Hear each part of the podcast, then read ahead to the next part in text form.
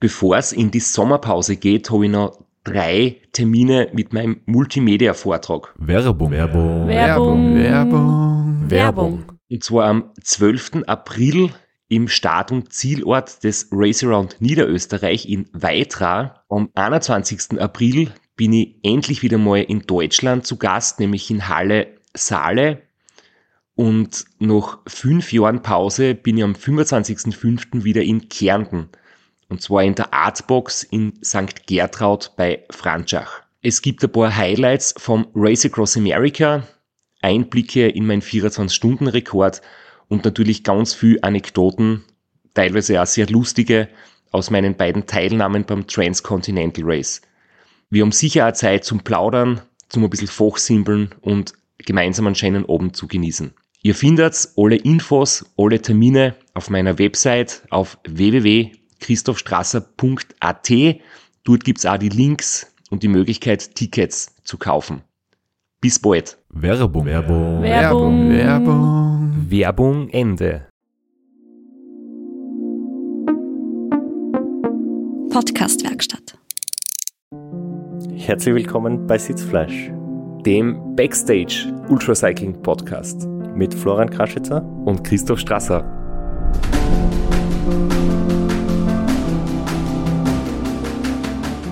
Oder dem Podcast mit der guten Stimme von mir. ich klinge ein bisschen belegt, aber äh, für euch da draußen schwinge ich mich auf von meinem Lazarett äh, und nehme auf. Vielleicht hast du deswegen schon ein bisschen eine raue Stimme, weil wir auch heute wieder unser Interview oder unser Gespräch bereits aufgenommen haben. Die Stimmbänder schon ein bisschen was geleistet haben und jetzt äh, die wohlverdiente Ruhe hoffentlich bald irgendwie wir bald unsere wohlverdiente Ruhe wir, antreten wir können. unsere wohlverdiente Ruhe, weil du hängst eh schon ein bisschen her, stützt dich schon mit beiden Händen am Tisch ab. Aber ja, wir haben super Content für euch. Wir haben ein sehr, sehr cooles Gespräch äh, geführt mit jemandem, der Backstage einmal dabei war bei so einem Ultracycling Race, da sehr viele coole Geschichten und Anekdoten zu erzählen hat und auch selbst angefixt ist, zumindest vorübergehend vom Ultracycling-Virus. Und wir haben uns gedacht, es ist jetzt ein guter Zeitpunkt. Es ist jetzt noch so, obwohl es draußen schön ist und wir schon sehr oft draußen Radl fahren können, es wird noch Tage oder Abende geben, wo man sie auf den Indoor-Trainer schwingt und dann ist immer gut, wenn man äh, Unterhaltung hat, wenn man vielleicht Radfilme schauen kann.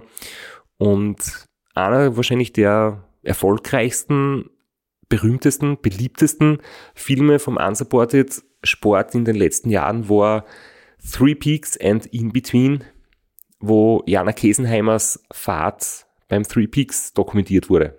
Und äh, weil der Film mittlerweile auch gratis, kostenlos auf YouTube abzurufen ist, ja, wollte man mal schauen, was hinter den Kulissen passiert ist, wie der Film zustande gekommen ist und vor allem, wie schwierig es ist, bei Unsupported-Trainern Dreharbeiten zu machen, wo du eigentlich keinen Kontakt mit der Athletin haben darfst.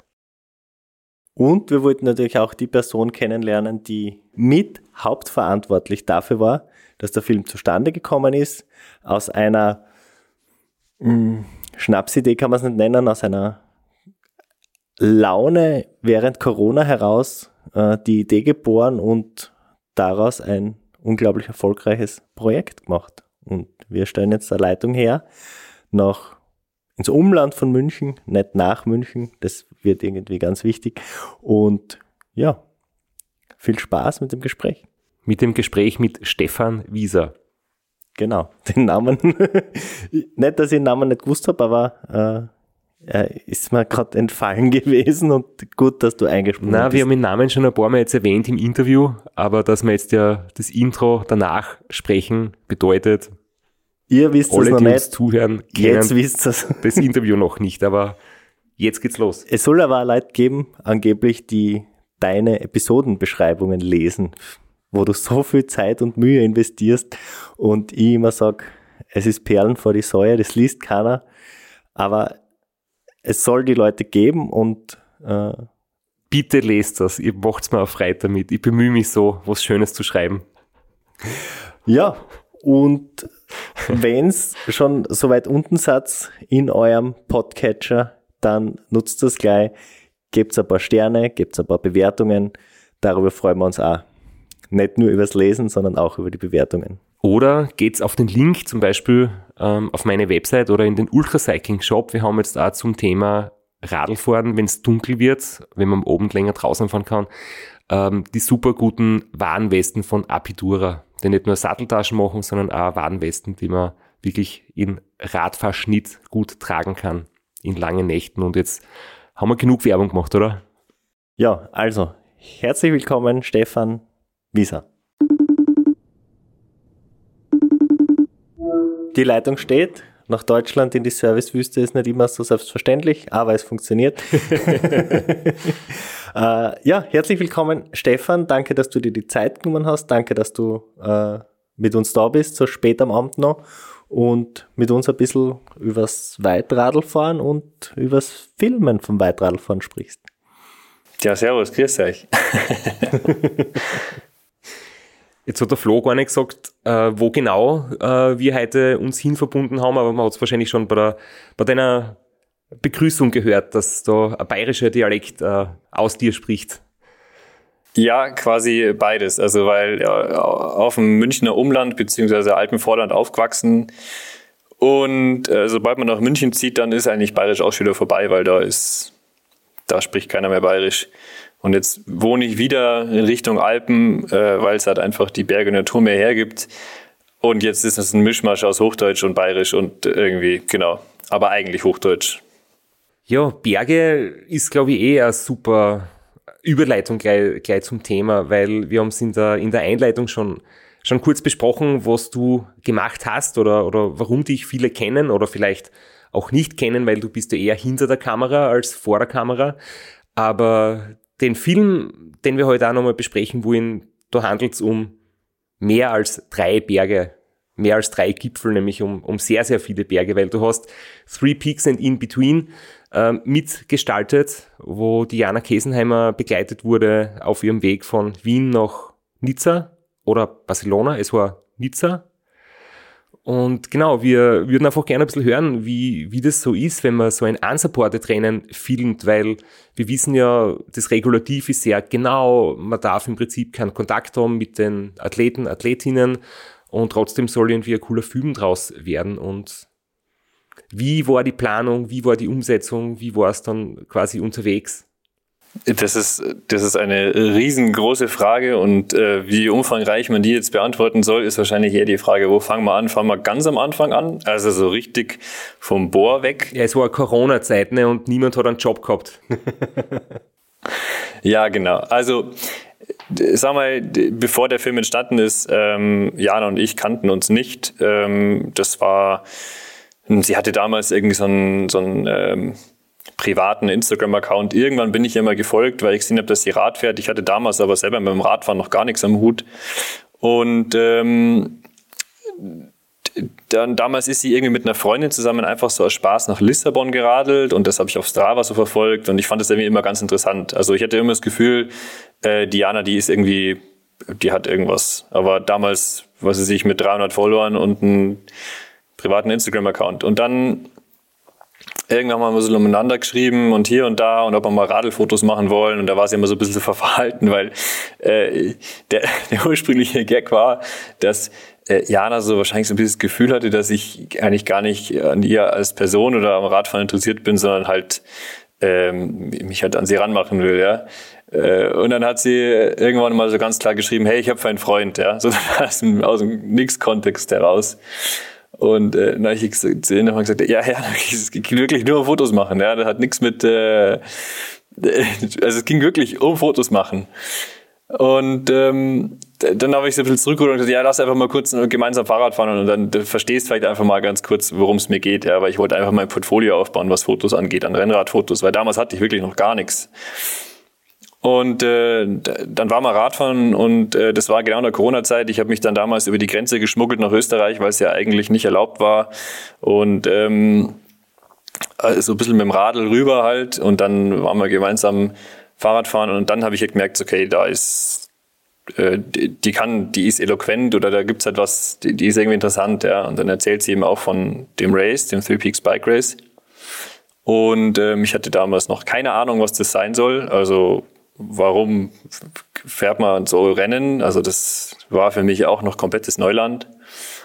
Mm, und zu der Zeit wusste ich halt, ja, okay, ich habe jetzt seit einem Monat sind halt alle Jobs abgesagt als selbstständiger Fotograf und Filmemacher. Klar, die Selbstständigen, die werden als erstes gecuttet, ja, man, man hat Zeit.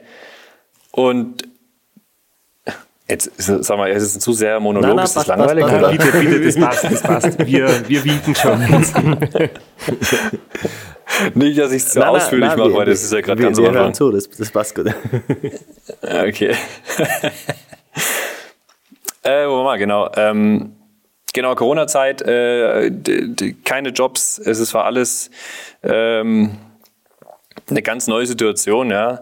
Und ähm, dann habe hab ich gefragt, ja, soll man einen Film drüber drehen? Soll man das irgendwie dokumentieren? Ich habe irgendwie Lust, da äh, einen Film zu machen. Und ähm, sie hat dann so spontan Ja gesagt. Und dann habe ich ähm, Valentin Rapp, äh, mein Kollegen, Filmemacher auch, gefragt, du hast du Bock? Und äh, der hat eigentlich auch spontan gesagt, ja, klar. Also, weil keiner hat eine Arbeit gehabt. Ja. Und dann habe ich Christian Fuß noch gefragt, der ist unser Assistent immer. Und der so, ja, pff, es gibt eh nichts zu tun.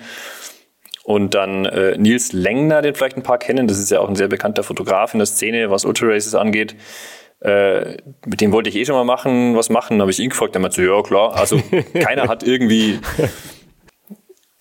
keiner wollte so richtig wissen, gibt's Geld, wie lang dauert's oder so. Es war so, okay, machen wir.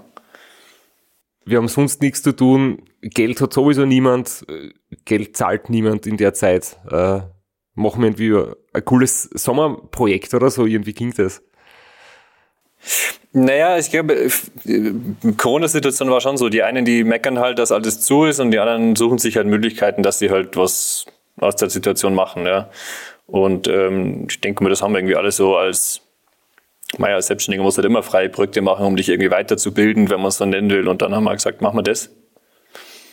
Und ähm, Genau, so ist es irgendwie entstanden. Und dann habe ich irgendwann dem Michael Wacker halt ähm, eine E-Mail geschrieben und äh, ihm erklärt, was wir vorhaben und ähm, was wir da machen wollen. Und ähm, habe recht ausführlich gesagt, äh, weil ich mir das Regelwerk angeschaut habe und mit selbst supported und ich hatte ja damals noch keine Ahnung.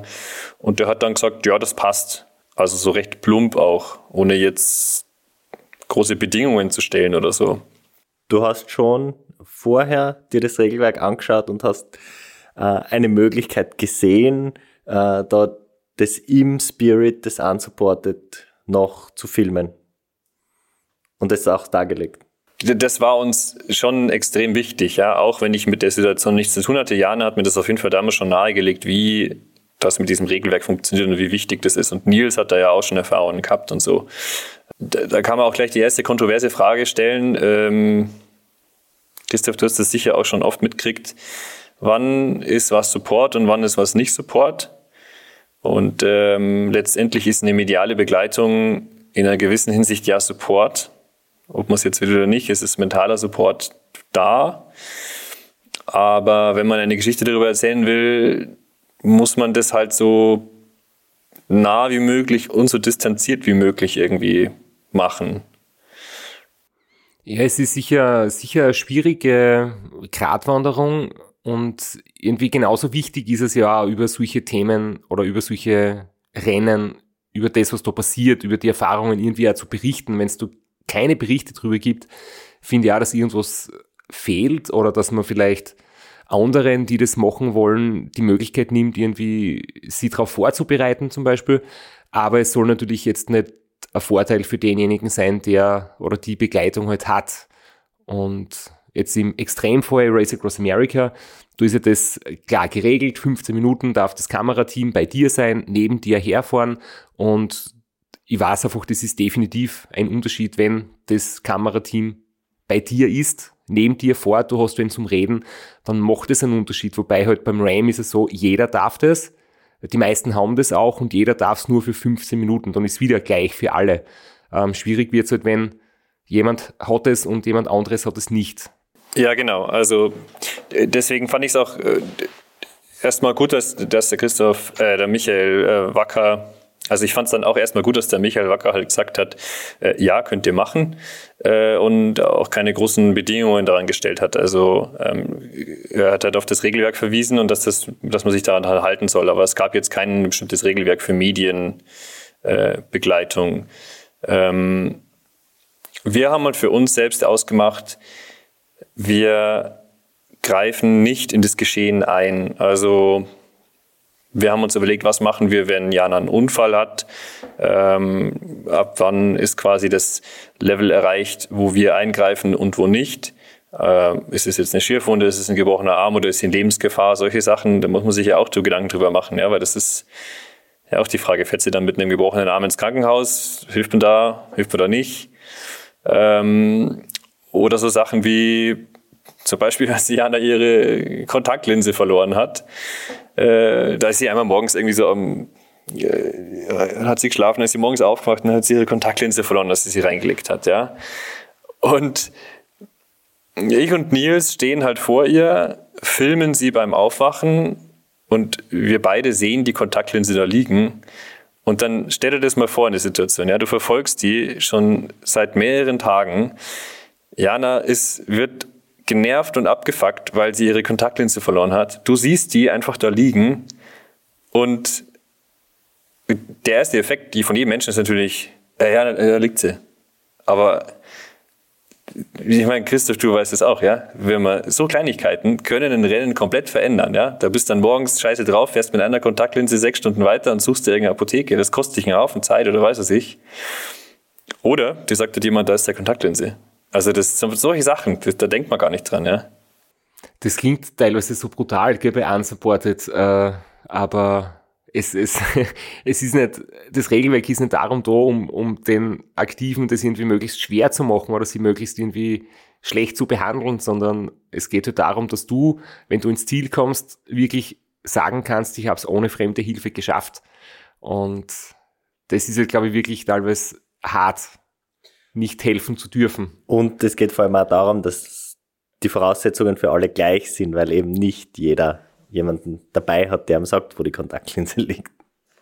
Genau, eben solche Sachen. Das war uns eben auch sehr wichtig, dass wir genau da nicht mit eingreifen, ja, dass das, dass wir mit Jana auch nicht zu viel reden. Das war bei ihr halt unwahrscheinlich dankbar, weil sie halt ähm, einen ganz guten, äh, sich ganz gut mitteilen konnte und auch immer ganz gut kommuniziert hat. Das heißt, wir haben gar nicht viel nachgefragt. Also nur wenn sie was gesagt hat, vielleicht eine Folgefrage gestellt. Aber wir haben uns schon so ein bisschen, uns war schon wichtig, dass wir da nicht zu viel mit ihr kommunizieren.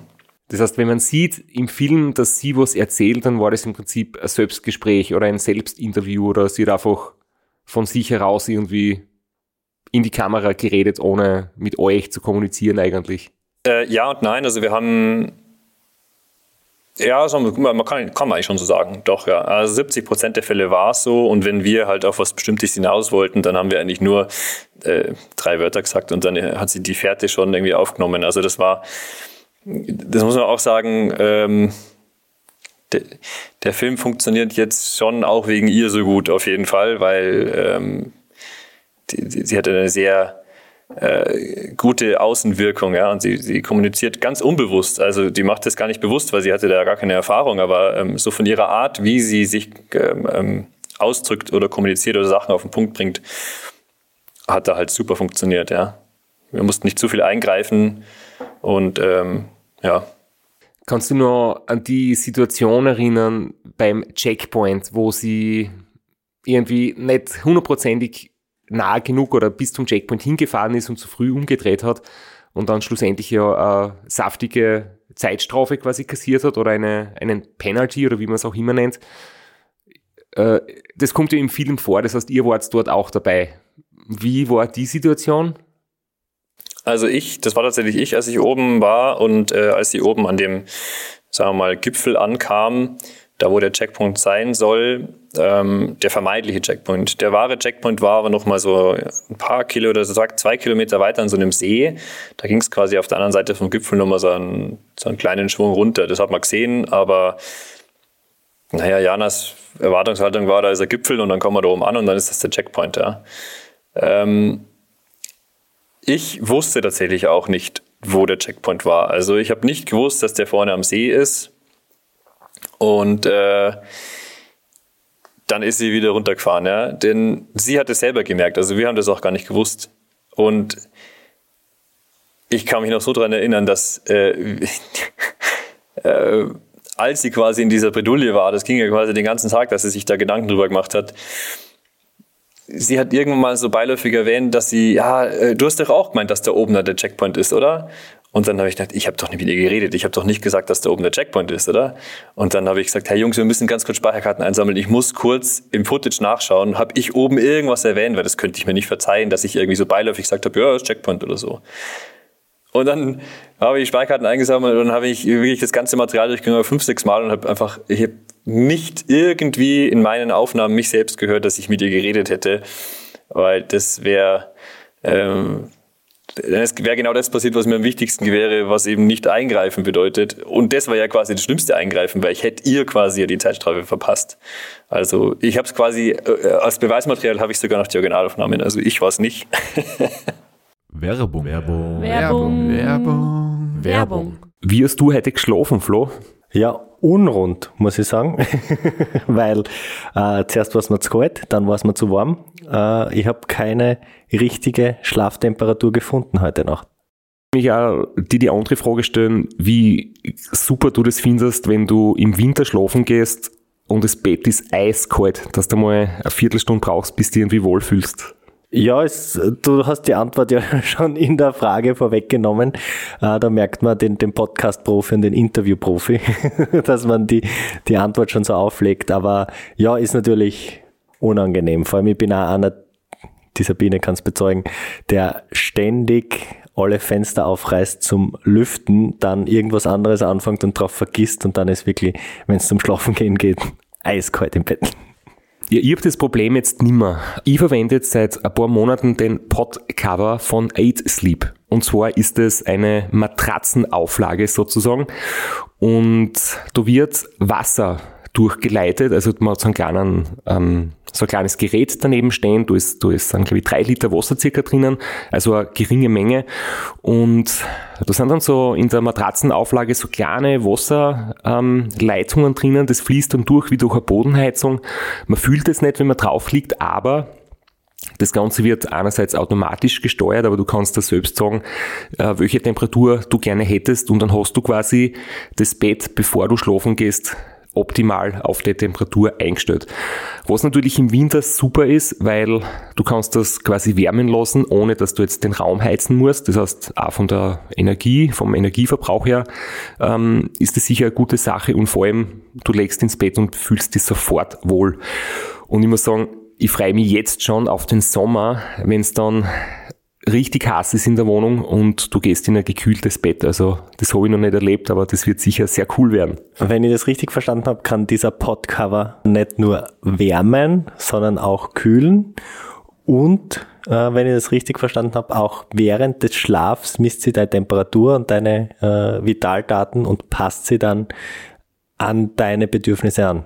Ja, richtig. Das Ganze wird automatisch gesteuert, weil man in verschiedenen Schlafphasen, also in der Tiefschlafphase oder in der REM-Phase, andere Temperaturen haben sollte. Das heißt, der Schlaf wird unterstützt, wenn die Temperatur sich automatisch an deine Schlafphase anpasst.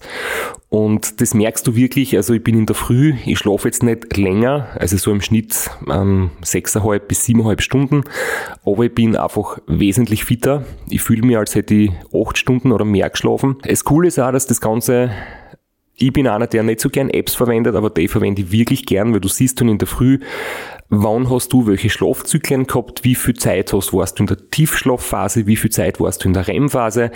Dann kannst du sogar die Herzfrequenz sehen, also die Ruheherzfrequenz, die Herzratenvariabilität. Und das gibt halt einfach wirklich schwarz auf weiß quasi die Daten, äh, wie gut hast du dich erholt, wie gut hast du geschlafen.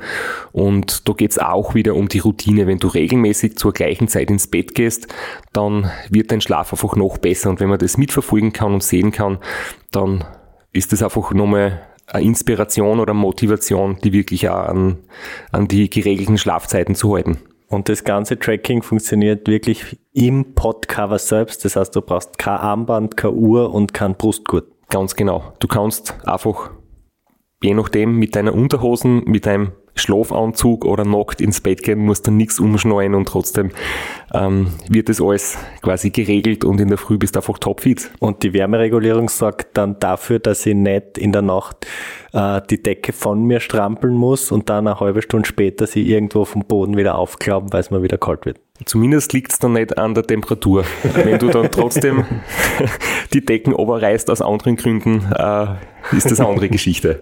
Ihr könnt unter www.8sleep.com slash Sitzfleisch euch informieren und falls ihr euch das Podcover bestellen möchtet, gibt's sogar 200 Euro Rabatt dafür. Natürlich ist der Link noch einmal in den Show Notes. Werbung. Werbung. Werbung. Werbung. Werbung Ende. Wie habt ihr äh, prinzipiell äh, die, die Kontakte geplant? Weil es ist ja kein Fixed Route Rennen, das heißt, man kann nicht einfach dort watchen und zu bestimmten Punkten hinfahren, abgesehen von den Checkpoints und den Parcours.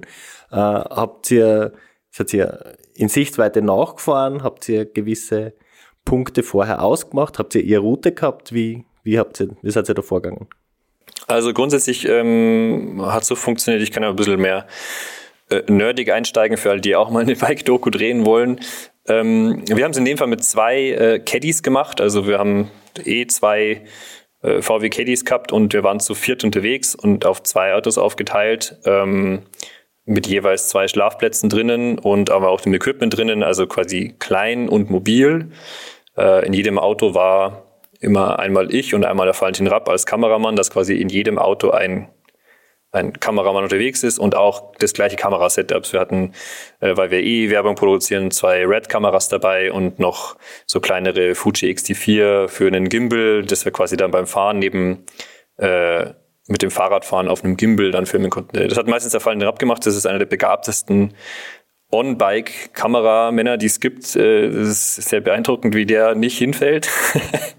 und äh, genau, Nies länger war noch in dem Auto unterwegs. Ähm, wir hatten die Route von der Jana, die sie geplant hat. Und äh, verfolgt haben wir sie genauso wie der anderen mit dem Dot Watcher, der damals aber noch nicht so gut aktualisiert hat wie jetzt gefühlt. Also es war immer so ein Ratespiel von plus minus 20 Minuten, wo sie denn jetzt sein könnte. Ähm, genau, und dann haben wir es immer so abgepasst, dass halt ein, ein Auto fährt vor zu interessanten Stellen, das andere bleibt bei ihr dran. Dann hatten wir auch zwei Räder dabei, dann haben wir, sind wir abwechslungsweise manche Stellen mitgefahren, aber immer auf Abstand und haben mal geschaut, wenn was passiert. Also es war so ein, ein großer Mischmasch an Unerfahrenheit, wie macht man das jetzt am besten? Also das ist, äh, ja, ja, für die erste Bike Talk auf jeden Fall ein interessantes Unternehmen gewesen, ja. Also Flo, wir haben sie selbst da miterlebt. Ähm, beim Jürgen, der übrigens bei uns schon mal zu einer Podcast-Folge im Studio war, der auch das Race Across America immer begleitet hat mit seinem Kamerateam eigentlich und dann hat die große Doku drüber gemacht, hat 377. Und er hat zum Beispiel immer gesagt, für ihn war es immer so schwierig, weil er hat viel zu viel gefilmt und du musst dann das ganze Material im Nachhinein äh, durchschauen, sichten, löschen, ordnen und so weiter und so fort. Und äh, gute Regisseure filmen quasi ganz wenig, weil sie das Drehbuch schon im Kopf haben und im Nachhinein auch weniger Arbeit haben damit. Und äh, bei Sportdokus ist es halt schwierig, weil du weißt ja nicht, was passiert. Du hast ja, du kannst kein Drehbuch machen, es ist ja völlig ungewiss. Wie war das äh, bei euch? Habt ihr irgendwie 500 Stunden Rohmaterial gehabt? Oder hat sich das irgendwie in Grenzen gehalten und wie war es dann in der Nachbearbeitung? Also bei einer Doku, so wie es wie es so eine ist, wo man quasi ähm, ein Geschehen dokumentiert, ist die Faustregel äh, am besten nie vom Record-Button runtergehen. Also alles ballern, was geht, weil was du hast, hast du und was du nicht hast, hast du nicht. Ähm, da, wie willst du sonst spontane Situationen aufnehmen? Ja? Das, das Ding muss einfach durchlaufen. Und naja, dann hast halt den Salat danach im Schnittprogramm und äh, darfst anfangen auszusortieren, ja. Und so ein, so ein Film entsteht natürlich auch im Schnitt, ja. Also die, wir haben, ich habe so viel weglassen, die, die auch Sachen, die auch passiert sind. Ähm, das ist auch interessant, was Diana mal gesagt hat Sie findet es einerseits ein bisschen schade, dass der Film ihre komplette Erinnerung eingenommen hat. Also sie hat natürlich alles erlebt und sie sagt selbst, wir sehen aber eigentlich nur 15 Prozent von dem, was sie eigentlich erlebt hat. Aber ihre Erinnerung ist eigentlich nur noch das, was im Film passiert ist. Und das geht mir auch so, weil wenn ich jetzt ins Raw-Footage wieder reinschaue, dann sehe ich Sachen, ich so, ah ja, das hätte man noch reinschneiden können, ah, das war ja auch noch und das habe ich weglassen und das hätte man eigentlich dahin machen können. Also man sortiert ganz schön aus, ja. Aber naja, man muss es halt irgendwie interessant halten. Beziehungsweise man ist sich gar nicht bewusst, was man im Schnitt alles äh, machen kann, ja. Also weil man kann ja auch eine ganz andere Geschichte erzählen. Es ist interessant, dass es niemals fragt, aber der Moron 2, der dritte Peak, der ist, der kommt nicht einmal vor. Und äh, keiner fragt sich wieso. Also es gab zwei, drei Kommentare mal, warum der nicht drin ist. Äh, aber den gibt's halt jetzt einfach nicht. Also, aber das ist ja auch einer der vier Peaks, warum haben wir den nicht drin? Aber sonst ist doch keinen. Aber ich werde jetzt hier auch nicht verraten, warum der nicht drin ist. ja, stimmt. Ihr hättet auch nicht dran gedacht, dass der eigentlich fehlt. Äh, das ist wahrscheinlich immer, wenn man, also auch bei mir, wenn jetzt irgendwie im Podcast eine Geschichte erzähle oder Flo, bei dir wird es ähnlich sein, wenn man im Nachhinein draufkommt, bah, das hätte ich sagen müssen, das habe ich vergessen zu erwähnen, das beschäftigt einen nur selber. Niemand anderer weiß, was alles fehlt. Das heißt, dass der Mont Ventoux fehlt, weißt wahrscheinlich du, Diana, dein Kamerateam und sonst niemand. Was äh, aus meiner Erfahrung beim Ram war die Mediencrew immer die, die am wenigsten geschlafen hat, weil man es auch ein bisschen unterschätzt, äh, wie weit ein Radfahrer oder eine Radfahrerin in fünf, sechs Stunden, die man schlaft, wie weit die eigentlich weg sind und wie lange man dann hinterherfährt, bis man die wieder eingeholt hat. Ich sag's dir, wir hatten keine Ahnung, wie lang die eigentlich fahren kann. Also das war, das war für uns äh, vor allem, naja, Tag eins, man ist super motiviert, man nimmt am besten alles mit auf. Ja, man ist immer irgendwie dran und auf Zack und so. Und dann steht man irgendwann nach, wie lange ist sie gefahren? 18 Stunden oder so, stellt man fest, oh, wir müssen ja eigentlich alle noch auch schlafen, ja. Also wir müssen ja Auto fahren und Kameras und weiß es nicht. Oh, das war eine richtige Klatsche für uns, weil wir hatten einfach noch keine Ahnung von Ultra Races. Und äh, das ist ganz interessant, weil Valentin Rapp äh, ist, der ist so, mit dem habe ich schon äh, auch so einen Transalpine Run gefilmt über sieben Tage und sowas. Also wir haben schon länger zusammengearbeitet. Und so nach Tag vier oder fünf, wenn der halt unter seinen acht Stunden Schlaf bleibt, dann wird's halt auch im Auto anstrengend. Ja? Das ist jetzt nicht böse gemeint, sondern man merkt einfach nur, okay, da fehlt jetzt einfach Schlaf. Ja? Und irgendwann Tag fünf haben wir gesagt, okay, ein Auto fährt jetzt einfach mal vier Stunden vor, wir nehmen das Hotelzimmer und das pennt jetzt einfach mal acht Stunden durch und die anderen machen das in Schichtarbeit quasi. Und äh, ja, das war auf jeden Fall was ganz Neues für uns. Wie hast du das erlebt, Flo, im RAM-Betreuerteam? Leute, die unter dem Schlafmangel leiden? Ja, es sind dann äh, Auto ist ein sehr kleiner Ort und wird immer kleiner, je dünner die Nerven werden. Es sind dann so äh, wirklich ganz kleine Angewohnheiten, Gewohnheiten, die einen dann richtig, richtig am Senkel gehen. Aber nach einem kurzen äh, Powernap vertragt man sie wieder. Aber das, was du sagst, das ist auch was, was ich beim RAM beobachtet habe wenn man unerfahren ist, gerade am Anfang, der erste Tag, man ist komplett unter Strom und am zweiten, dritten Tag merkt man, puh, jetzt habe ich schon ganz schön wenig geschlafen, hätte ich doch auf die Veteranen gehört und hätte am ersten Tag schon vier Stunden geschlafen. Weil verpasst, verpassen tut man eigentlich trotzdem nichts. Aber ich muss sagen, wir arbeiten immer noch zusammen. Also wir ähm, und es, wenn man es jetzt, ich habe es jetzt ein bisschen überdramatisiert, wenn man es so, wenn man so in Retrospektive anschaut, dann haben wir sau gut funktioniert. Also bis zum letzten Tag haben wir, es gab keinen großen Drama, Streit oder sonst irgendwas. Also eigentlich kann man sagen, haben wir es echt sehr gut hingekriegt. Und ich glaube auch, dass unsere Unerfahrenheit ähm, so ein bisschen geholfen hat, weil es, es war was Neues, es war aufregend, ähm, auch für uns halt einfach, ja. Und dann äh, sieht man das mit ein bisschen anderen Augen. Ja, wenn es unser fünftes Race gewesen wäre, dann wäre das was anderes gewesen. Ja, ich wollte eigentlich so die Frage stellen, ob ähm, gerade das vielleicht etwas Besonderes ist an dem Film, dass ihr halt die Distanz quasi wahren müsst aufgrund des Regulativs. Ähm, und jetzt hast du endlich gesagt, dass vielleicht äh, das Besondere an dem Film ist, dass, dass ihr alles Rookie wart. Wahrscheinlich ist das eine gute Kombination, äh, was den Film irgendwie von vielen anderen abhebt und so, so speziell macht. Das ist wahrscheinlich auch aus Janas Perspektive ganz interessant, weil sie ja mittlerweile eine sehr, sehr, sehr erfahrene und eine, einer der besten Ultracycling, äh, Self-Supported Ultracycling-Fahrerin ist. Ist es trotzdem der Film, der sie quasi so am bekanntesten macht, äh, wo sie aber auch quasi noch ganz am Anfang stand. Ja. Ich kann mir vorstellen, dass warum das vielleicht so ein bisschen besser funktioniert hat, dass der Film eben funktioniert hat, ist, wir waren ja als Kamerateam die nicht in der Szene unterwegs sind, ja auch in einer gewissen Hinsicht Zuschauer und haben das auf uns wirken lassen. Das heißt, wir wissen nicht, was, wie, wann, wo passiert, sondern haben das auch zum ersten Mal erlebt und dann dokumentiert. Und dadurch ist es, glaube ich, ein ganz guter externer Einblick in die ganze Geschichte gewesen. Weil wir so diesen, sage ich mal, den normalen Tagesablauf ja noch gar nicht kannten. Kann, kann sein, dass das irgendwie ähm, die Sache auch runtergemacht hat. Werbung. Werbung. Werbung. Werbung. Werbung. Flo, bist du auch schon so aufgeregt, wenn du an den April denkst? Jedenfalls, äh, wenn du das gleiche meinst wie ich, dann bin ich schon sehr voller freudiger Erwartung. Voriges Jahr haben wir erstmals einen Live-Podcast gehabt und weil das einfach so ein super schöner Abend war, werden wir das wiederholen. Und zwar dieses Mal im Zuge des Neusiedlersee Radmarathons in Mörbisch. Ja, und zwar werden wir uns am Freitag, dem 19.04. im Strandhaus Mörbisch die Ehre geben und mit einem unglaublichen Überraschungsgast äh, einen Live-Podcast aufnehmen. Also allein schon wegen dem Gast bin ich so nervös. Ich hoffe, dass du nicht dich ins Publikum setzt äh, und zuhören willst, aber ich muss sagen, der, der Gast ist wirklich grandios und ich würde sagen, wir hören einfach einmal, was er zu dem Ganzen sagt. Hallo, Johnny Holland hier. Heute stehe ich natürlich wieder am Start beim Neusiedlersee Radmarathon.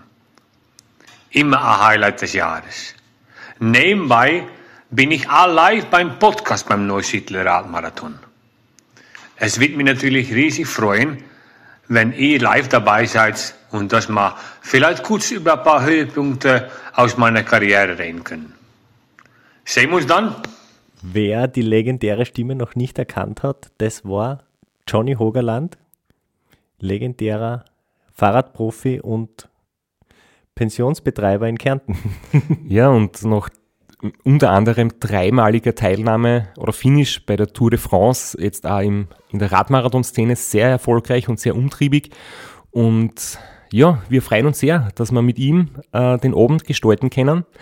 Und natürlich haben wir auch was zu gewinnen. Und zwar gibt es für zwei Personen jeweils ein Ticket und einen Startplatz für entweder Zeitfahren oder Radmarathon. Zeitfahren ist am Samstag, Radmarathon am Sonntag. Das heißt, es sind zwei Tickets, zwei Startplätze und gewinnen tun die, die folgende Frage richtig beantworten. Wie viele Tage ist Johnny Hogerland bei der Tour de France 2011 im rot-weiß gepunkteten Bergtrikot unterwegs gewesen? Schickt uns eine E-Mail an sitzfleisch.christophstrasser.at. Wir freuen uns auf eure Teilnahme, wir freuen uns auf äh, den Live-Podcast im Strandhaus und vor allem auf unsere Teilnahme, weil wir beide haben auch eine Startnummer und werden Samstag beim Zeitfahren dabei sein. Ja, und werden uns wieder mal mit den Besten der Szene messen. Du wahrscheinlich ein bisschen kompetitiver als ich, aber ich freue mich immer wieder, wenn ich mir aufs Zeitfahrrad setzen kann. Heuer bin ich ohne Scheibe am Start, weil du meine Scheibe ja verkauft hast. Vielleicht können wir noch in der Leihgeschäft einfällen. Werbung. Werbung. Werbung. Werbung. Werbung Ende. Ja, seitdem der Film frei verfügbar auf YouTube ist, fast eine Million Zugriffe und äh, für jeden, der da noch plus eins dazu addieren möchte und den Film nicht kennt, ich glaube jetzt, solange noch Winter ist und vielleicht am Abend einmal herinnen, am Indoor-Trainer gefahren wird. Also an der Stelle nochmal ganz groß der Hinweis, äh, vielleicht gute Unterhaltung während dem Training, sich den Film nochmal anzuschauen. Ja, und jetzt holen wir dich von hinter der Kamera vor die Kamera oder zumindest vors Mikrofon. Äh, anscheinend bist du aber dann angefixt worden, weil du bist dann selbst das Free Peaks gefahren. Mit dem Fahrrad. Als Teilnehmer. Ohne Kamera. Diesmal, diesmal das Fahrrad, ja genau. Wir haben schon, Jan und ich haben schon gescherzt, dass sie ja quasi eine Doku von mir drehen soll. Und äh, dann haben wir aber auch gesagt, dass sie das dann einfach mit dem Fahrrad dann durchfahren kann, weil die eh stärker ist als ich. Aber das wäre auch ein interessanter Film geworden dann. ähm, ja, genau. Ich habe es dann, äh, wie, drei Jahre später oder so. Also ich, muss ja auch einwerfen, ich bin immer noch äh, unwahrscheinlich dankbar und ähm, beeindruckt. Äh, und es freut mich immer, immer wieder, wenn äh, jemand einen Kommentar schreibt oder wenn auch Leute direkt Nachrichten schreiben. Äh, auch jetzt noch, äh, dass sie der Film motiviert hat oder dass ihnen der Film gefällt, das, das macht mich wahnsinnig glücklich. Also das ist vor allem aus einem unerwarteten Projekt heraus. Ja. Da war ja es war ja nie ein Erfolgsplan irgendwie da geschrieben. Wir haben nicht erwartet, dass der Film sehr erfolgreich wird. Und ähm, wir hatten ja vielleicht noch kurz was zum Film, bevor wir jetzt einsteigen, wie ich das äh, The Peaks gefahren bin. Wir haben den ja damals auf Vimeo on Demand released. Das heißt, wir mussten ja noch Geld verdienen, weil Geld war kein Star. Wir hatten damals Specialized als Sponsor mit reingeholt, aber da war auch Corona, die hatten auch Budgetcuts. Die haben uns dann 8000 Euro zur Verfügung gestellt, damit wir den Film drehen können. Und 8000 Euro sind nix bei sowas. Ähm, wenn man so normalen Tagessätze übergreift und wenn man mal alles Normales durchkalkuliert, dann würden wir bei so einem Projekt auf jeden Fall nicht unter 40.000 Euro rausgehen, wenn man so die normalen Tagessätze nimmt. Und naja, naja, Corona, gell, wir haben gesagt, äh, ja klar, let's go, 8.000 Euro, scheißegal, machen wir. Äh, letztendlich gingen allein 5.000 Euro für Sounddesign drauf, also für die Tonnachbearbeitung. Das heißt, und die restlichen 1000 Euro waren auf jeden Fall für Sprit und Hotel. Ähm, also haben wir gesagt, okay, ja, wir müssen den irgendwie, wir müssen den noch irgendwie vermarkten oder schauen wir mal, was halt noch geht. Das heißt, wir laden den Vimeo On Demand hoch, wo sie den Film kaufen können. Äh, wir dachten halt so, ja, meiner kriegen wir noch paar hundert Euro und dann teilen wir uns das auf und dann gehen wir das essen oder sowas. Ähm, dann war das so, dass am Release-Tag 140 Leute den Film vorbestellt haben, also bevor er released war. Und wir, wir dachten erst, das kann doch gar nicht sein. Also, weil das ist ja, was ist denn jetzt passiert? Also, weil wir haben halt jetzt nur so einen Film gemacht und Jana hat so ein, hat so ein paar tausend Follower jetzt gekriegt auch schon und so und Mike Special hat's geteilt, aber das war halt total beeindruckend. Und naja, das Ende vom Lied war, dass der dann ja doch ganz gut funktioniert hat und wir ähm, finanziell dahin gekommen sind, wo wir, sagen wir mal, so ein Break-Even hatten. Und ähm, das heißt, ich konnte tatsächlich alle Jungs, die beteiligt waren, dann fair nach ihren Sätzen bezahlen, was mich halt mega glücklich gemacht hat. Das heißt, keiner hat umsonst gearbeitet, auch wenn alle nie über Geld geredet haben. Jeder war for free dabei. Ähm, ist es halt dann umso befriedigender, wenn du das komplette Ding halt alle fair bezahlen kannst. Äh, am Ende war es dann so, dass wir ähm, in den ersten eineinhalb Jahren auf Vimeo 23.000 Euro eingenommen haben. Das war quasi das ganze Geld, was an äh, meine externen äh, ging, halt wie Christian Fuß, Fallen Rapp, Nies Länger, dass die alle ihren Teil bekommen. Äh, mein Teil war ja letztendlich dann der Erfolg des Films, hätte ich jetzt mal so gesagt. Ähm, aber es war schon sehr befriedigend, da dann irgendwie so alle noch finanziell ausgleichen zu können. Und naja, dann war es irgendwie so bezahlt und dann haben wir gesagt, okay, jetzt machen wir den Film noch for free äh, auf YouTube. Jetzt sollen einfach nur noch die restlichen 10.000 Leute den Film sehen äh, und ähm, habe den Film dann irgendwann einfach auf YouTube hochgeladen. Und ich dachte, das, das war's jetzt, ja. Wir haben jetzt, wir haben den Film jetzt 2500 Mal verkauft. Es kann nicht sein, dass da jetzt noch Leute draufklicken. Und dann hat es irgendwie nach zwei Wochen waren es dann schon 200.000 äh, Views und dann äh, habe ich mich immer noch gefragt, wieso, wieso? Aber ich freue mich über jeden, über jeden, der es anschaut, über jeden, der mir schreibt, über jeden Kommentar. Das ist nach wie vor immer noch so schön, dass der Film so schön ankommt und so viele Leute motiviert. Hast du irgendwie für dich immer gesagt, äh, äh, weiß ich nicht, so das erste Ziel ist im, im besten Falle, dass, dass alle deine, deine Mitarbeiter bezahlt werden können, dass quasi niemand äh, kostenlos arbeiten musste, sondern dass jeder fair seinen Teil bekommt, hast du dann irgendwann gesagt, okay, wenn der Film XY erreicht, dann ist quasi wie ein Wetteinsatz, dann fahre ich den Scheiß selber? Oder hat es damit irgendwie nichts zu tun gehabt, hast du einfach nur gesagt, hey, eigentlich cooler, cooler Sport, cooles Rennen, möchte ich mal probieren? Äh, genau, also Mitarbeiter sind sich, das sind ja quasi auch äh, Selbstständige, die auch Filme produzieren, aber ja, genau, das war auf jeden Fall viel wert. Äh, genauso wie beim Drehen haben wir auch bei danach keinen Plan gehabt. Also wir haben einfach den hochgeladen und geschaut, was passiert und äh, genauso plump eingestiegen wie beim Dreh an sich.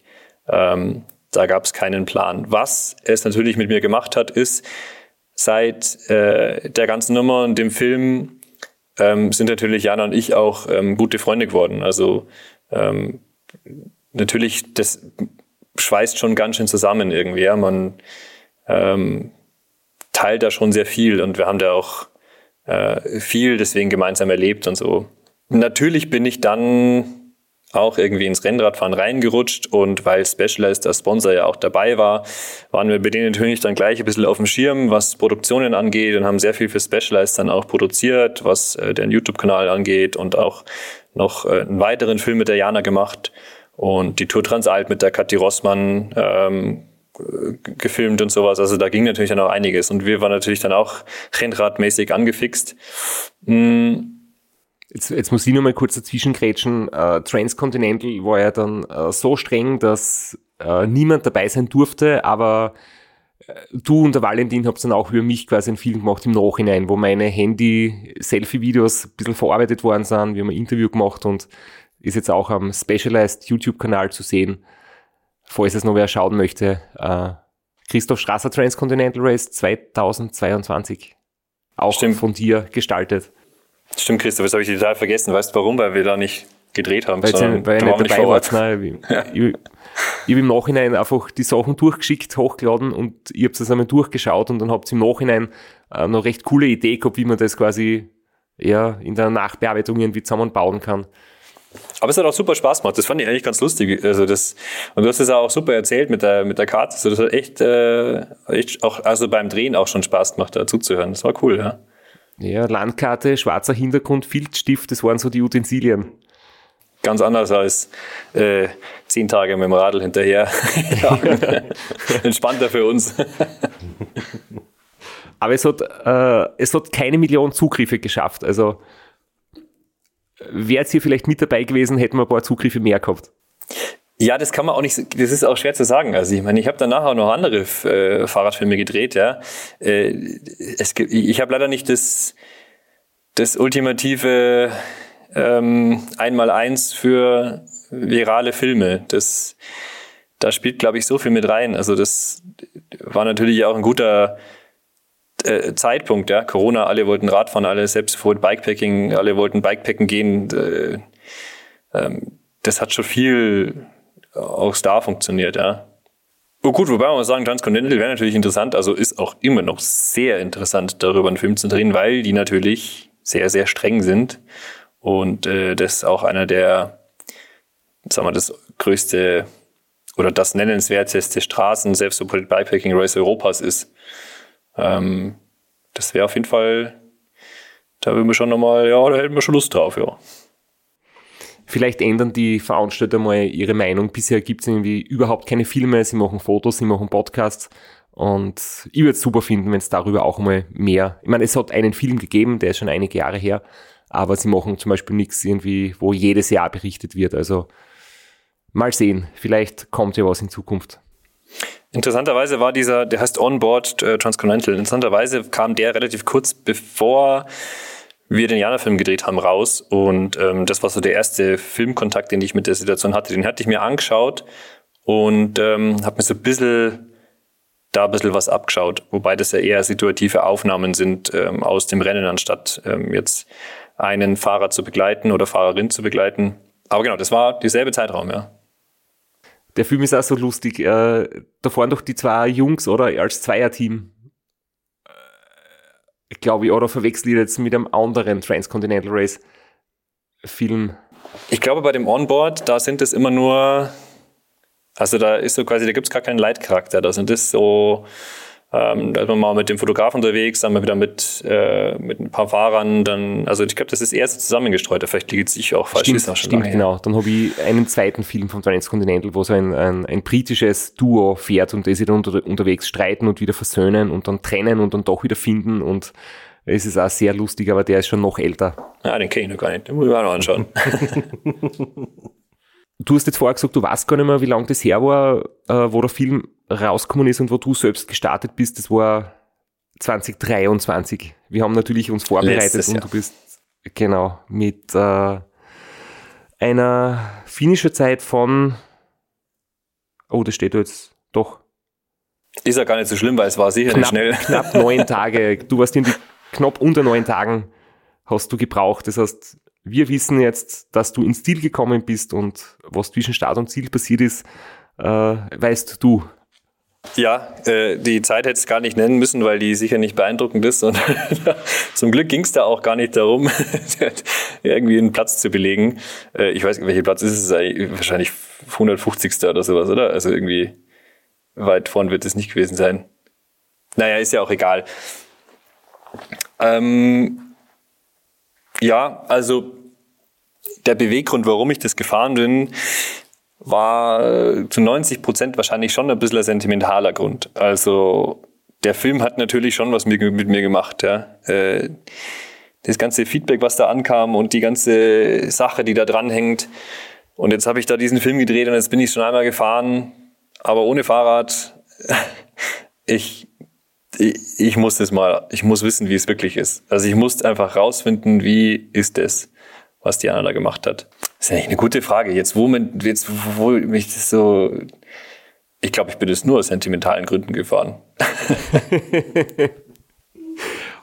Hast du vorher schon andere Sachen in die Richtung gemacht? Weil ich habe auf, auf Dotwatcher geschaut, da gibt's ja mittlerweile so, du gibst den Namen ein und dann spuckt er das System aus. Und bei dir ist halt wirklich Three Peaks und danach Badlands. Äh, diese beiden sind irgendwie registriert. Davor auf keinen Fall irgendwas, ne? Also, ich war so ein klassischer Rennradfahrer halt, ja. Ich fahre halt gerne meine, was weiß ich, mal 150, 200, 300 Kilometer Runden, mal, mal zum Gardasee fahren von München aus, 360 Kilometer oder sowas. Aber, äh, oder mal von, von hier aus auf den Großglockner, das waren auch 300 irgendwas. Ähm, aber jetzt keine, also noch, noch nichts mit Taschen oder sowas. Das Einzige, wo ich halt dann entschieden habe, ich fahre es, dann bin ich mal mit dem Rad äh, nach Rostock fahren. Ähm, das war aber halt alles, naja, durch Deutschland alles flach und äh, wollte mal wissen, wie es überhaupt ist, mit Taschen oder Auflieger zu fahren. Aber das war dann auch alles, ja. Bei deinem Three Peaks, was war dein äh, Kontaktlinsen-Moment, beziehungsweise dein äh, Checkpoint nicht angefahren Moment? Äh, Tag zwei. Tag zwei ist immer der schwierigste. Ähm, das sagt, glaube ich, fast jeder. Und bei mir war es auf jeden Fall so. Ähm, ich dachte, ich habe Knieschmerzen, aber ich hatte keine Knieschmerzen. Ich habe nur irgendwas gesucht, damit ich mir, damit ich jetzt aufhören kann. Ich war quasi Tag zwei schon so weit, ah, da vorne ist eine Großstadt, das ist ein Zug. Ich habe mir schon was rausgesucht, damit ich heimfahren kann aus Salzburg. Da steht mein Auto, ich fahre heim, passt schon. Und Tag zwei haben wir aneinander gedumpelt und so. Und dann bin ich irgendwann äh, an der Bushaltestelle gesessen und das war ein glücklicher Zufall. Ähm, meine Psychologin hat mir in dem Fall, was auch eine, die ist auch eine Freundin von mir, die hat mir dann äh, irgendwie eine Nachricht geschrieben äh, per, per, per WhatsApp. Ich weiß gar nicht mehr, was es war. Und dann habe ich hier eine Sprachnachricht zurückgeschrieben. Ah ja, ich habe dir gar nicht erzählt, ich war aus Three Peaks, aber ich höre jetzt gleich auf. Ich habe Knieschmerzen. Äh, ich höre jetzt, das genau äh, war ein netter Versuch, so weniger ein bisschen auf den. Und das Gute ist, meine Psychologin ist nicht nur gute Psychologin, sondern auch äh, einer der deutschen besten Ultrarunnerinnen. Also die läuft so UTMB-Geschichten und 100 Meiler und weiß was ich. Also die weiß ja wohl, wovon sie da jetzt gleich spricht. und die hat mir dann einen riesigen Baukasten an einer 5-Minuten-Sprachnachricht geschickt, äh, wie ich denn jetzt meinen Kopf doch ein bisschen mal äh, überlisten könnte oder in welcher Situation ich mich befinde und wie ich mich da wieder rausdrehen kann. Und ähm, dann hat sie mir erstmal klar gemacht, dass meine Knieschmerzen nicht im Knie sind, sondern Schmerzen sind nur Besucher, wie sie immer sagt. Das war äh, einer der, der ähm, weirdesten, aber auch besten Momente. Also lass den Besucher herein, sag Hallo äh, und äh, lass ihn mit dir da sein und sowas. Ja, dann dachte ich mir, ja, was ein Quatsch, aber es hat funktioniert. Und die zweite Regel, die sie mir aufgestellt hat, und das ist wirklich die aller, allerbeste Regel, es wird nicht im Stehenbleiben aufgehört. Aufgehört wird nur auf dem Fahrrad. Und das hat funktioniert, weil ich wollte dann aufhören. Ich so, ja gut, dann fahre ich jetzt noch ein bisschen weiter. Und dann fährst du aber weiter. Und dann hörst nicht mehr auf. Also, und dann fährst und dann merkst, naja, ich, ich habe gar keine Knieschmerzen. Und dann ging's dahin. also Glück gehabt, dass meine Psychologin mir geschrieben hat. Ja, und äh, mit einer Wahrheit äh, auch gleich gekommen ist, weil wenn du aufhörst, dann sitzt du dort in der Bushaltestelle und musst von dort mit dem Fahrrad wegfahren zum nächsten Bahnhof. Also, wenn du eh schon mit dem Fahrrad wegfahren musst, dann fahr gleich der Strecke entlang. Genau. Es ist so genauso, genauso ein guter irgendwie Leitsatz vielleicht. Ich meine, ich höre das jetzt zum ersten Mal, aufgeben nur im Fahren, aber was man schon öfters hört, äh, niemals in der Nacht aussteigen, sondern bei Tageslicht oder wenn du halt ein paar Stunden geschlafen hast, ist meistens die Situation gleich wieder viel aussichtsreicher als, als in der verzweifelten, irgendwie übermüdeten Dunkelheit der Nacht. Und äh, ich glaube, mit diesen beiden Leitsätzen kann man schon ja, einiges, einiges weiterbringen, wenn man vielleicht nicht einen medizinischen Grund hat, wo man aufgeben muss oder soll, sondern was irgendwie der innere Schweinehund im Kopf sich stark macht. Hey, man, du weißt es selber, gell? Der, der, der Kopf, der äh, lässt sich ganz schön viel einfallen, damit man Dinge nicht macht oder macht. Also das, äh, die, die Knieschmerzen sind entweder Knieschmerzen oder keine Knieschmerzen. Das äh, entscheidet man so ein bisschen auch selber, was jetzt geht und was nicht, ja. Ähm, ähm, wenn ich dann so weiterdenke, wie, also Tag zwei überstehen ist immer gut. Das, Tag zwei hört man auch nicht auf, würde ich einfach mal sagen. Das würde ich auch jedem, mal, jedem so mitgeben, der so ein Ultra Race fährt, dann zwei, Tag zwei wird auch nicht aufgegeben. Ähm, es war so, dass äh, ich das Jahr äh, ohne Team gefahren bin. Ich kannte aber ein äh, Frauenteam, das auch äh, das Race gefahren ist.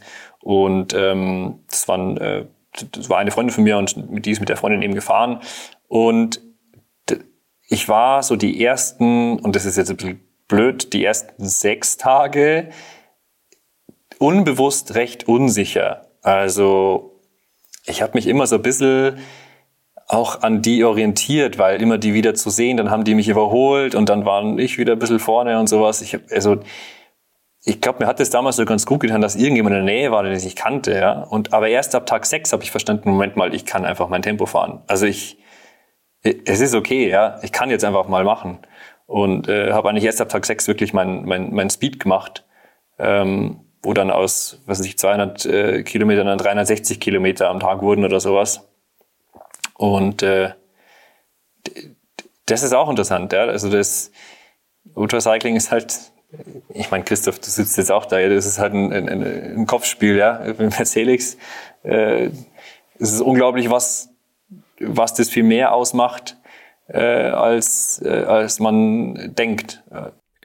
Mir gefällt die Formulierung so gut, ähm, der mal bei GCN aufgekommen ist. Und irgendwie GCN hat ja aufgehört mit der Produktion, aber sie waren vor einem halben Jahr oder so mal mich besuchen in Graz für eine Doku.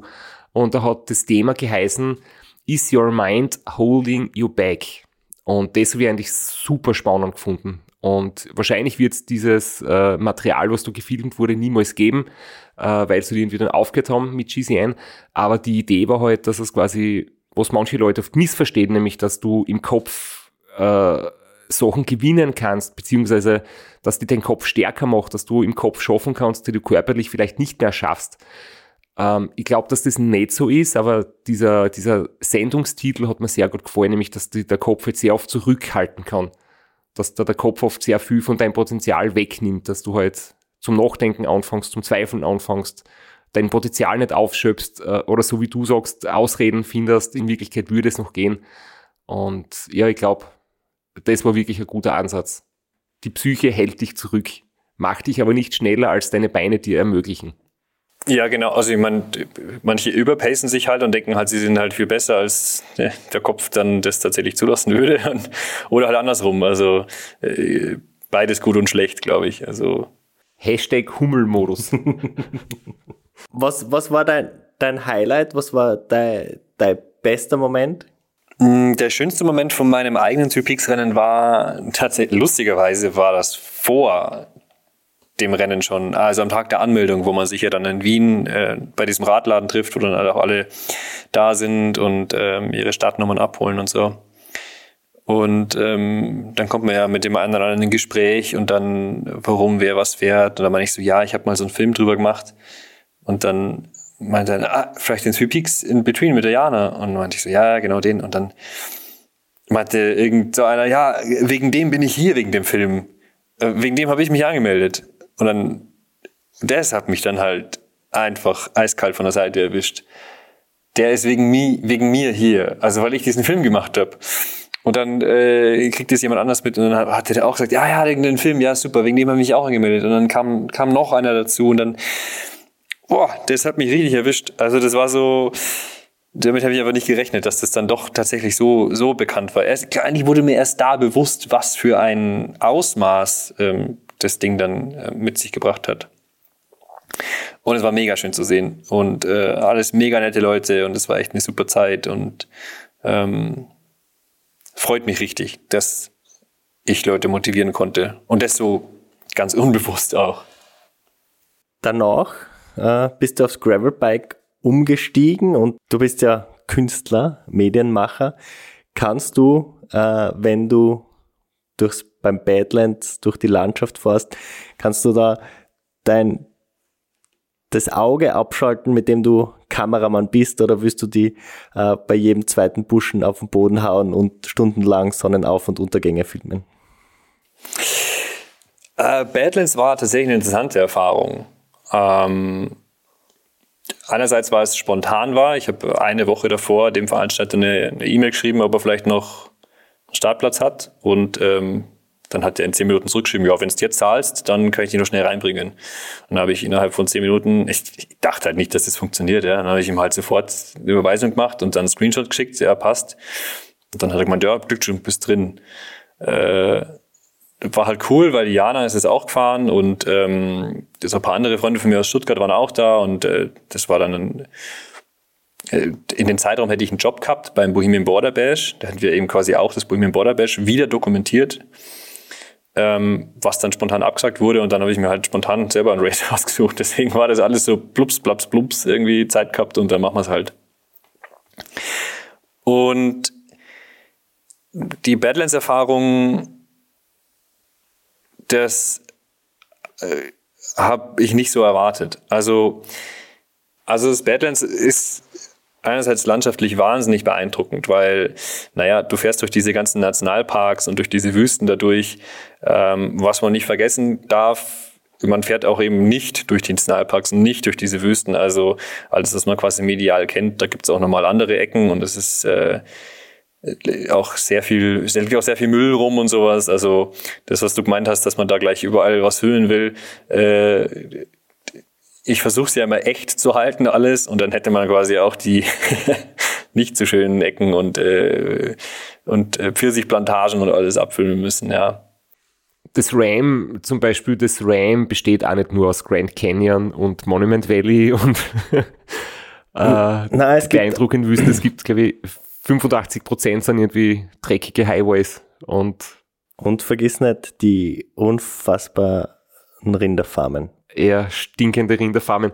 Also ist irgendwie naheliegend, dass ein Badlands nicht nur aus 100% irgendwie Postkartenlandschaft oder Kalenderlandschaften besteht. Mir ist gerade was eingefallen. Wir haben vorhin an Schmarrn geredet. Ich bin ja schon mal, also das Blutlecken ist ja schon passiert. Also vorm Three Peaks noch, das habe ich total vergessen, weil du jetzt gerade Rinderfarming gesagt hast. Ich bin ja einen Monat durch äh, Patagonien mit dem Radl gefahren. das habe ich komplett vergessen. Wir sind damals von El Chaten nach Ushuaia mit dem Rad gefahren, ähm, mit dem Mountainbike durch Patagonien durch. Das reichen wir einfach jetzt noch und der Lukas wird es vielleicht gar nicht schneiden, sondern Na, das lassen wir das so ist einfach ein drin. kleiner Rückblick, ja. ähm, ja, genau, aber wir, wir waren irgendwie zwischen Rinderfarmen, ähm, Südamerika und Badlands hin und her gesprungen. Genau, Badlands, ja genau. Also was das, was das Rennen angeht, ähm, was ja schon beim Three Peaks, wo ich Diana gefilmt hat, eben mir sehr wichtig war, ist dieses Regelwerk. Also äh, strenge, äh, strenge Anforderungen an den Fahrer und es gibt halt einfach ein fixes Regelwerk, an das sich alle halten müssen. Und das war für mich so, die erste Kontakt mit einem Self-Supported Bikepacking Race war das Three Peaks. Ich wusste damals schon von Lost Dot Events, die ja deutlich strenger noch sind. Da gibt es ja noch mehr Regularien. Ähm, und beim Bohemian Border Bash waren wir ja auch einmal mit der Kamera dabei. Da war es aber ein Team, das wir verfolgt haben und da war die Situation generell anders. Beim Badlands war es so, dass das neu für mich war, dass es ein Briefing gab. Also man saß davor alle zusammen da und es wurden gesagt, da ist es gefährlich, da müsst ihr schauen, dass ihr da über die Brücke fahrt, sonst kommt ihr nicht weiter.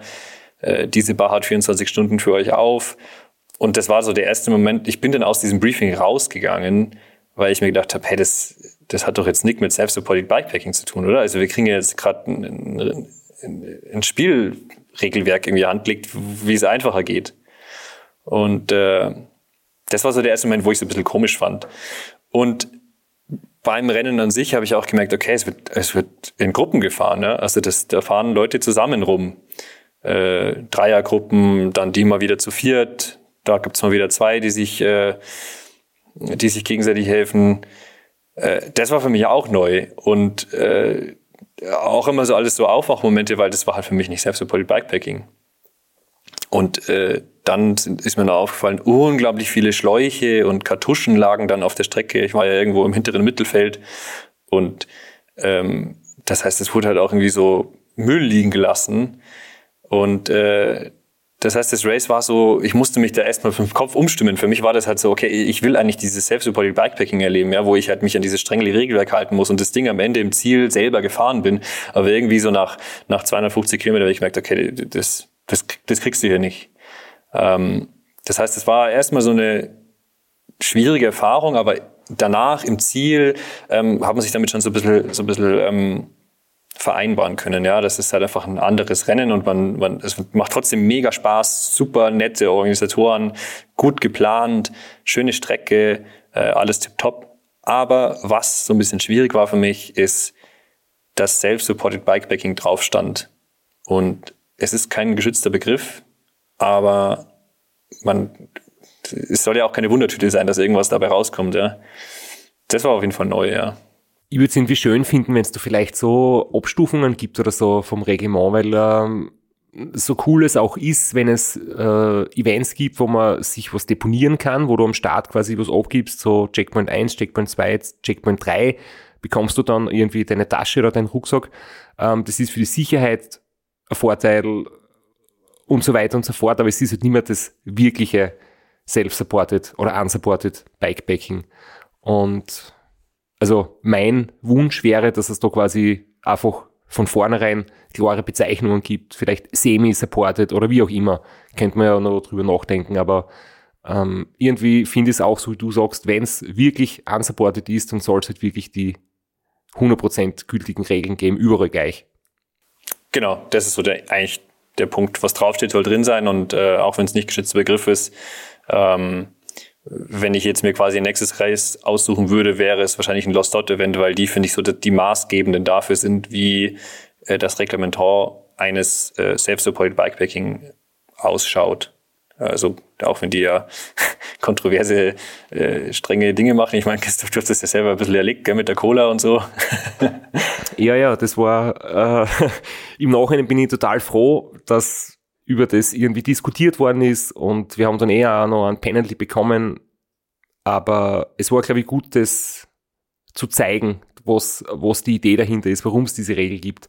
Nicht, dass Helfen nicht erwünscht ist, sondern dass Hilfe annehmen ähm, quasi das ist, dass du dann nicht mehr self-supported bist. Und ja, aber es war schon in dem Moment, ich habe mich viel mit den Regeln vorher beschäftigt, wirklich viel recherchiert, äh, wirklich versucht, alles zu lernen, was es zu lernen gibt, aber auf das habe ich einfach in dem Moment vergessen, dass gemeinsam was trinken einfach nicht geht. Äh, jetzt wäre es nicht mehr vergessen in Zukunft und wahrscheinlich viele andere, die das mitverfolgt haben, haben es auch gut gemerkt und insofern hat sie dann was Gutes gebracht. Wo wirst du, Stefan, äh, dein nächstes Cola trinken? Am Radl oder mit der Kamera in der Hand? Hast du schon Pläne? Ja, yeah, ja, yeah, nein. Oder darfst du drüber reden? Ach, ähm, ja und nein. Also, ich habe mich dieses Jahr schon fürs äh, Transcontinental angemeldet. Ähm, wie gesagt, Lost Dot Event, weil ich mag das strenge Regelwerk. Die einen mögen es nicht, die anderen schon.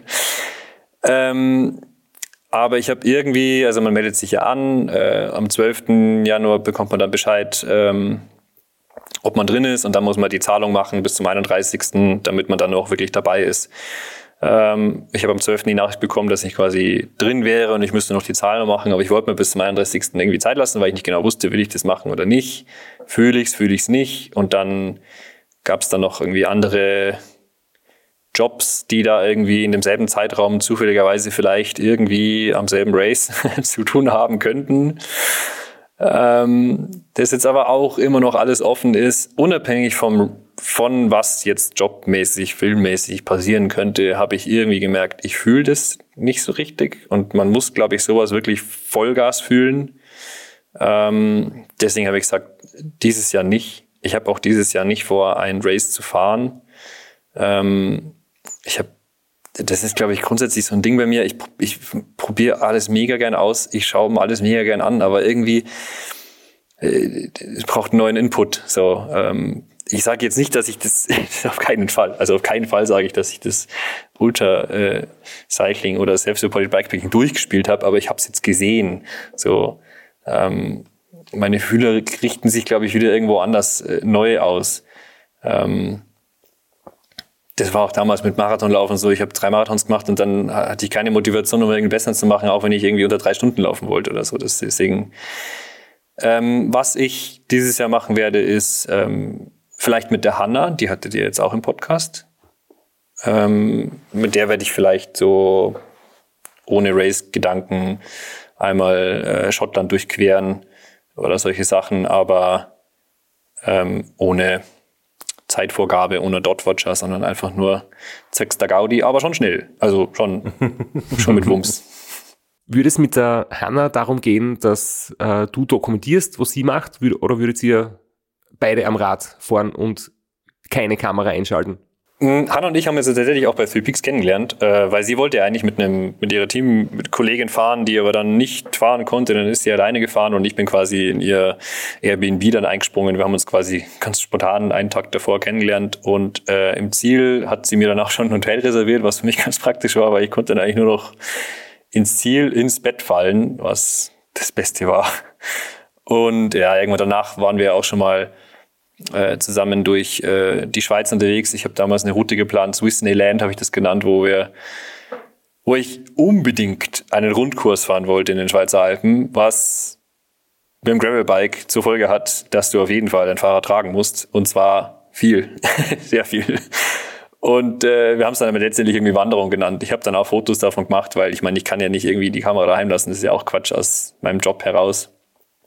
Und so wird's wieder auch passieren. Also genauso wie ich jetzt so dieses Ding angeschaut habe und gemerkt habe, okay, das ist cool, äh, Self-Reported Bikepacking und auch wie jetzt ähm, so ein paar Filme entstanden sind, ähm, sagt mein Bauchgefühl, ich brauche irgendwas Neues. Also es wird jetzt, es ist zwar was in der Pipeline, also es kommt auf jeden Fall noch was mit Radkontext von mir, mit Filmen. Aber ja. Irgendwo da draußen gibt's äh, jemanden mit ein paar hundert Followern in einer total verrückten Sportart, von der wir alle noch nie gehört haben. du wirst sie anschreiben, sie wird dir sagen, sie hat einen Freund. Du wirst sagen, es geht mir um mein Portfolio. Und der nächste Hit wird auf YouTube landen. Ah, das wäre schön, wenn man das so, das so garantieren könnte. Äh, Flo, du hast das jetzt sehr schön abgerundet. äh, lieber Stefan, vielen Dank für die super Einblicke, dass du deine Erlebnisse mit uns teilst und natürlich gehört äh, das letzte Wort dir. Also wenn du möchtest, äh, jetzt nochmal anfragen, wer den nächsten Film braucht und äh, das hören dann alle und melden sich bei dir oder Hast du noch irgendwie schöne Worte zum Abschluss? Puh, schöne Worte zum Abschluss. Ich kann jetzt die Standardsätze raushauen, wie geht viel Fahrradfahren. äh, schaut, schaut viel Filme an, hört Christoph Strasser seinen Podcast. Äh, Entschuldigung, nicht Chris, äh, hört den Sitzfleisch-Podcast. Muss leider enttäuschen. Ich habe kein, ich habe kein so, ich habe leider kein so schönes, äh, kein so schönes Schlusswort, wie du es zusammengefasst hast. Kein Problem. Wir bedanken uns, dass du dir die Zeit genommen hast, dass du so spät für uns äh, aufgeblieben bist. in Straps birgt eh schon voll her. da schlaft man da schon ein fast neben. Äh, ja, danke vielmals fürs coole Gespräch und wir sehen, entweder sehen wir dich irgendwo wieder mal oder wir sehen etwas von dir da draußen. Und für alle, die es noch immer nicht gesehen haben, Three Peaks and In Between auf YouTube gratis. Ich habe zu danken, aber das nehmen wir wahrscheinlich nicht mehr rein, gell? das entscheidet der Lukas.